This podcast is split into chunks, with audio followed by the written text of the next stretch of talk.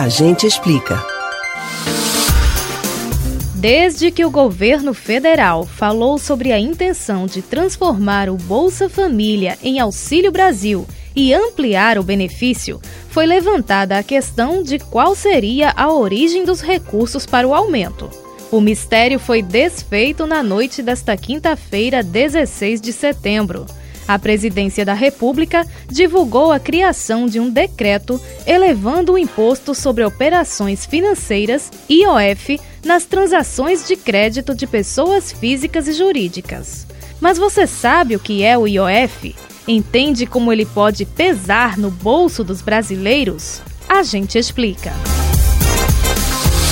Como o próprio nome já diz, o Imposto sobre Operações Financeiras, IOF, é cobrado pelo governo em transações de crédito, câmbio, seguro ou de títulos e valores mobiliários. Ou seja, ele incide, por exemplo, sobre financiamentos, empréstimos, cheque especial e compras no cartão de crédito. Cada operação tem uma alíquota específica quem paga são os contratantes desses serviços, sejam eles cidadãos ou empresas. Quem recolhe os valores são as instituições financeiras, que repassam a arrecadação aos cofres públicos. O aumento anunciado pela Secretaria-Geral da Presidência da República vai atingir as operações de crédito para pessoas físicas e jurídicas. Assim, a diferença vai ser sentida por quem utiliza cheque especial, rotativo do cartão de crédito, empréstimo pessoal, crédito consignado e financiamento de veículos. Já quem faz parcelamentos sem juros, disponibilizados diretamente pelas lojas, por exemplo, não paga IOF.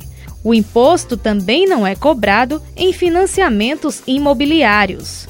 O aumento da taxa começa a valer na próxima segunda-feira, dia 20 de setembro, e fica em vigor até o fim do ano.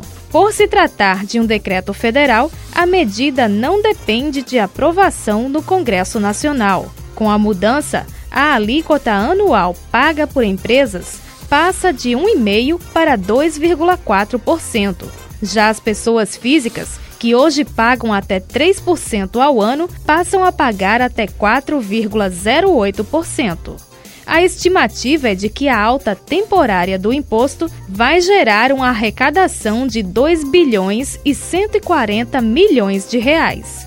O governo também informou que a alteração vai permitir o aumento da cota de importação de bens destinados à ciência e tecnologia, o que vai ter efeito em projetos de pesquisa, desenvolvimento e produção de vacinas contra o novo coronavírus que estão em andamento na Fiocruz e no Instituto Butantan. Você pode ouvir novamente o conteúdo desse ou outros A Gente Explica no site da Rádio Jornal ou nos principais aplicativos de podcast: Spotify, Deezer, Google e Apple Podcasts.